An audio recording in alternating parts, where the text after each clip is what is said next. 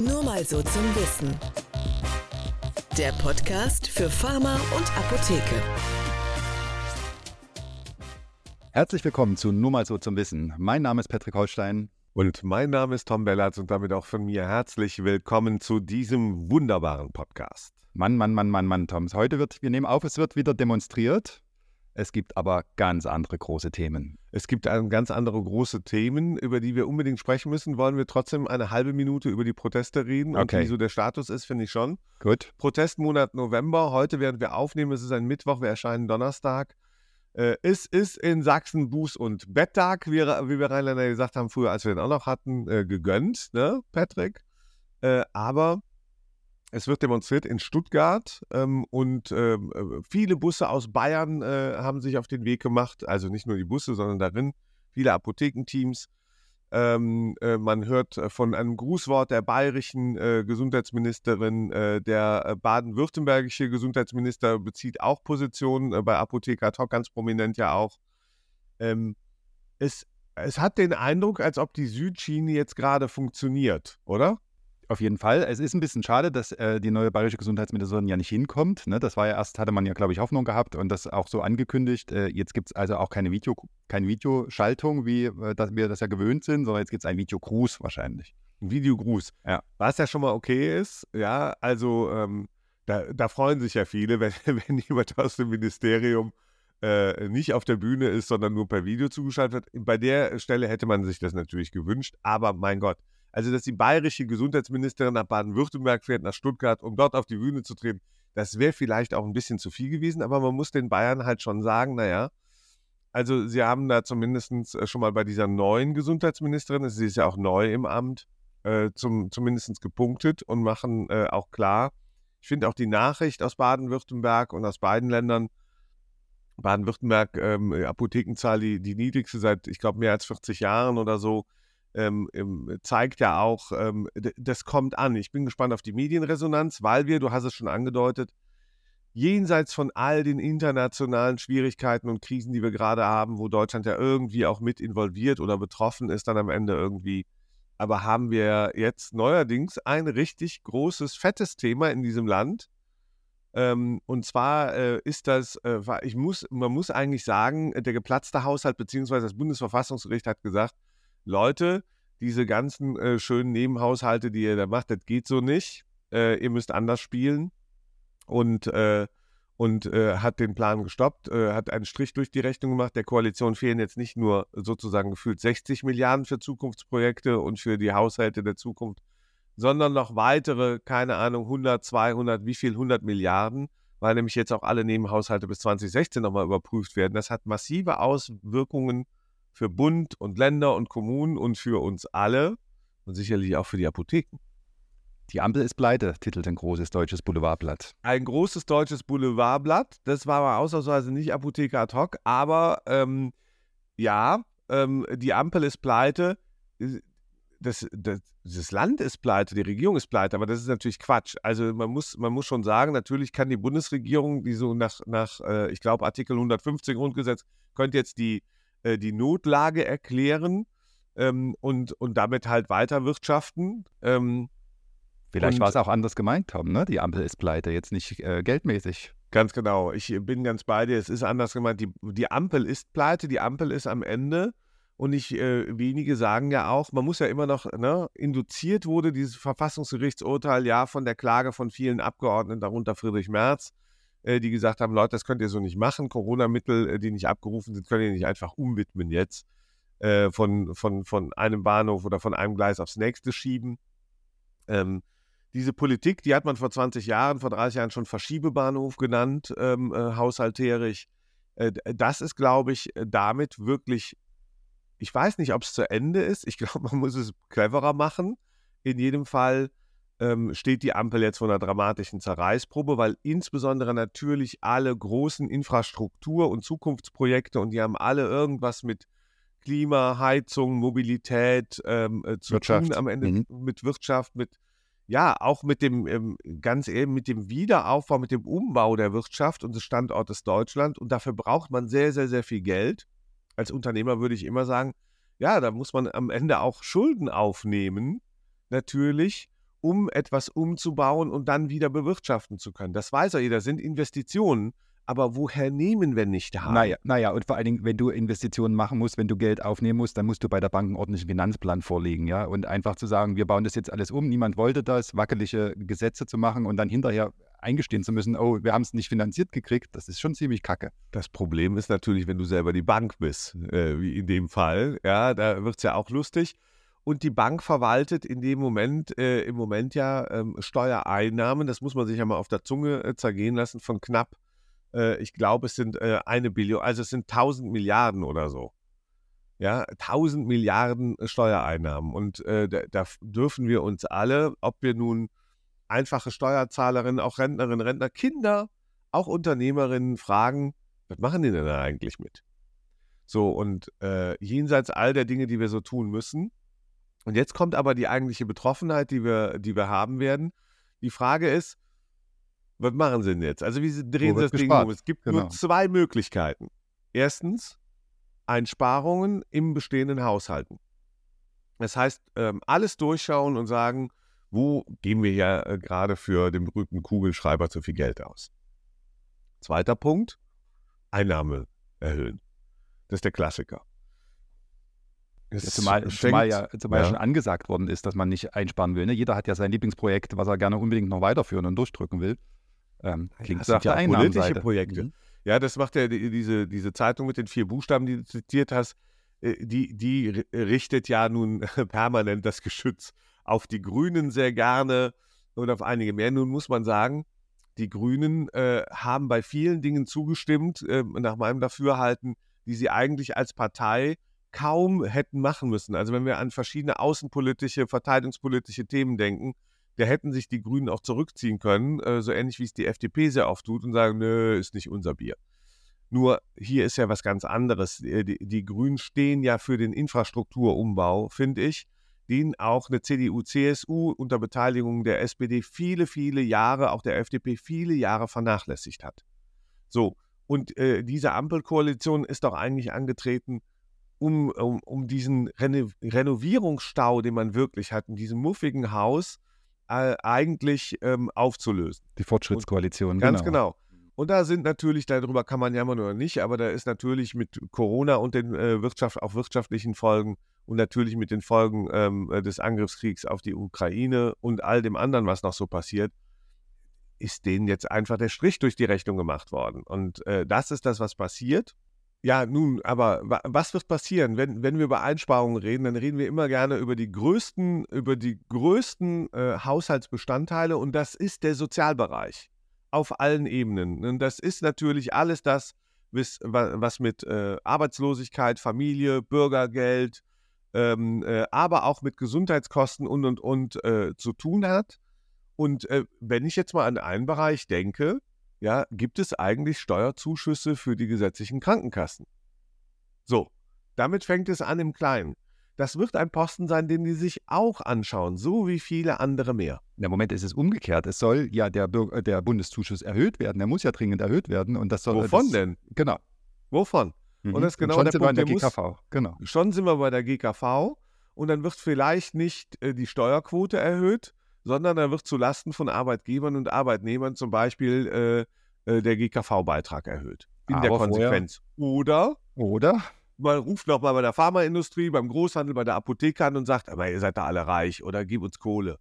Gib uns was zurück aus der Vergangenheit. Ihr seid ja reich, ihr, ihr seid ja so vermögend, keine Ahnung. Naja, ich glaube, Spargesetz es wird, läuft aus, ne? Genau, Spargesetz läuft aus, ähm, dann verlängern die das halt. So, das steht zu befürchten. Das kann ich mal sagen. Ähm, oder auch in vielen anderen Bereichen werden Apotheken als, also die 160.000 Menschen in den Apotheken werden davon direkt und indirekt betroffen sein. Entweder an ihrem Arbeitsplatz Apotheke, weil sich da irgendetwas ändern wird, äh, weil äh, die Patientinnen und Patienten als Versicherte betroffen sein werden oder weil Zuzahlungen angepasst werden müssen oder, oder, oder. Es wird dort auf jeden Fall, das, da muss man jetzt gar, das ist gar nicht bösartig, sondern das wird die logische Folge sein, dass auch in diesem Bereich irgendwas passiert. Und wenn es nur, Achtung, eine Milliarde bringen soll, wir reden gar nicht von 100 Millionen oder 200 Millionen, sondern eine Milliarde, ja, wir hören ja, in 2024 wäre das Problem im Haushalt gar nicht so gigantisch. Nochmal, wir haben in weiten Teilen jetzt einen Haushaltsstopp. Ja, Einstellungsstopp bei allen Behörden, Bund, Ländern und, und, und.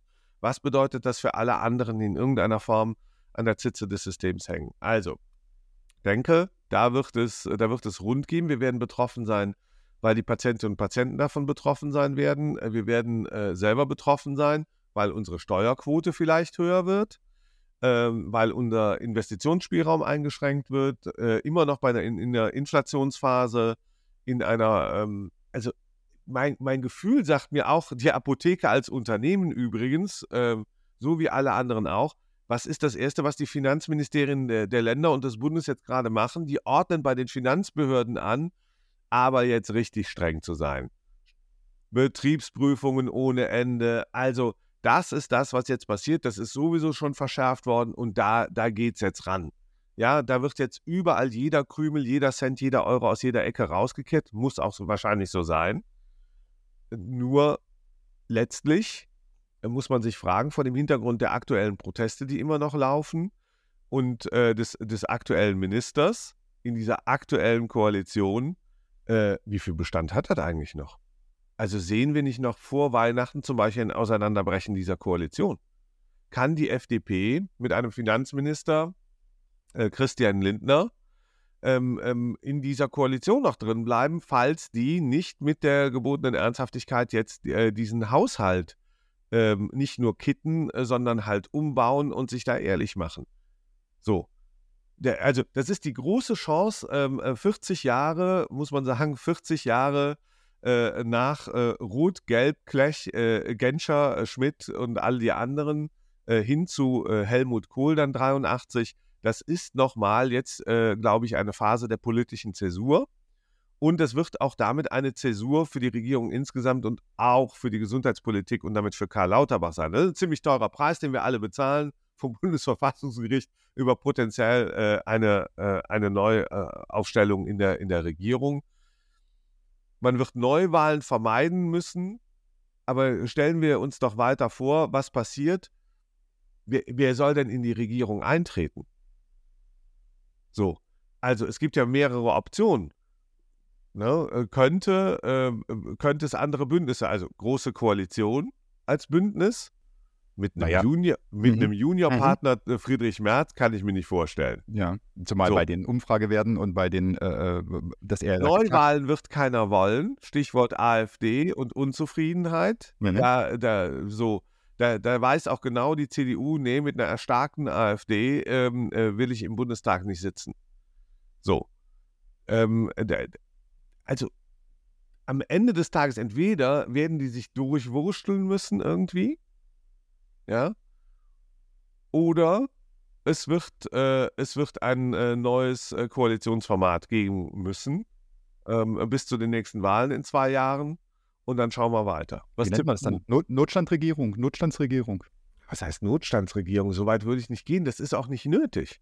Das ist Quatsch. Also ich glaube einfach, dass man jetzt seine Hausaufgaben machen muss und dass man vernünftig haushalten muss. Und das heißt auch, dass man sich trauen muss, Bürgerinnen und Bürgern harte Einschnitte äh, zu verkünden. Das Problem ist nur, dass du jetzt ja schon innenpolitisch in einer schwachen äh, oder in einer schlechten Phase bist, weil man ja schon merkt, dass die sogenannten Abgehängten und die ProtestwählerInnen und all die anderen äh, einem schon das Leben schwer machen in den Ländern. Du hast im nächsten Jahr diese Landtagswahlen, unter anderem in Thüringen, äh, wo, die, wo das Bedrohungsszenario ist, äh, dass ein Faschist äh, wie Höcke ähm, mit einer rechtsradikalen Partei ähm, ähm, eine Mehrheit bekommt.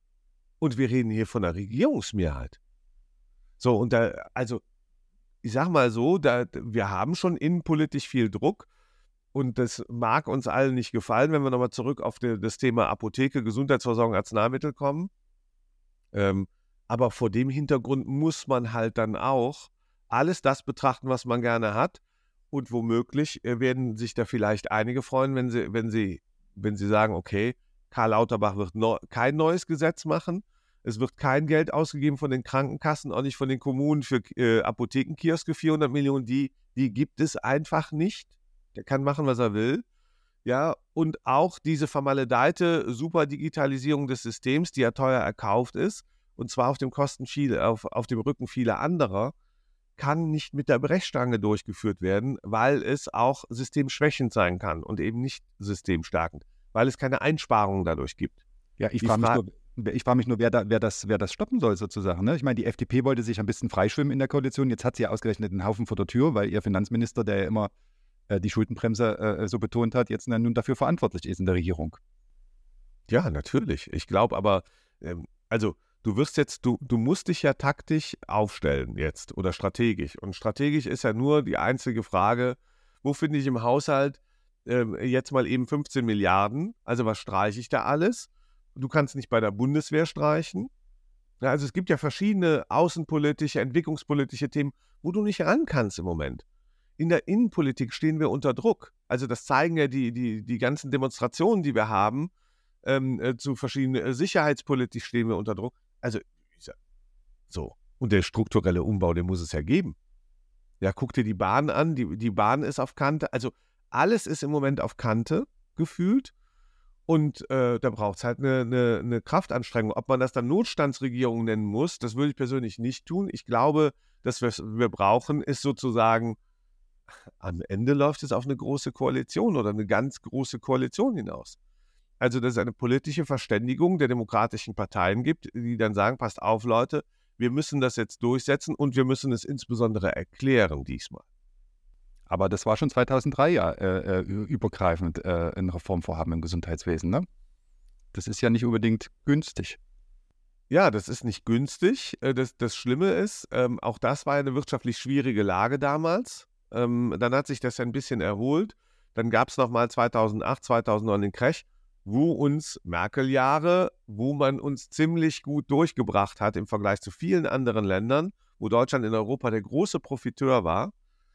Ähm, nur gestern Abend hat mir jemand geschrieben, der, der Niedergang des deutschen Fußballs, ähm, wer, wer, den, den, könnte man sich auch staatspolitisch angucken. Also nach der Niederlage, die wir gestern in Österreich erlitten haben, äh, ähm, ist sozusagen, das ist im Prinzip eine Blaupause für das, wie es uns insgesamt geht als Land.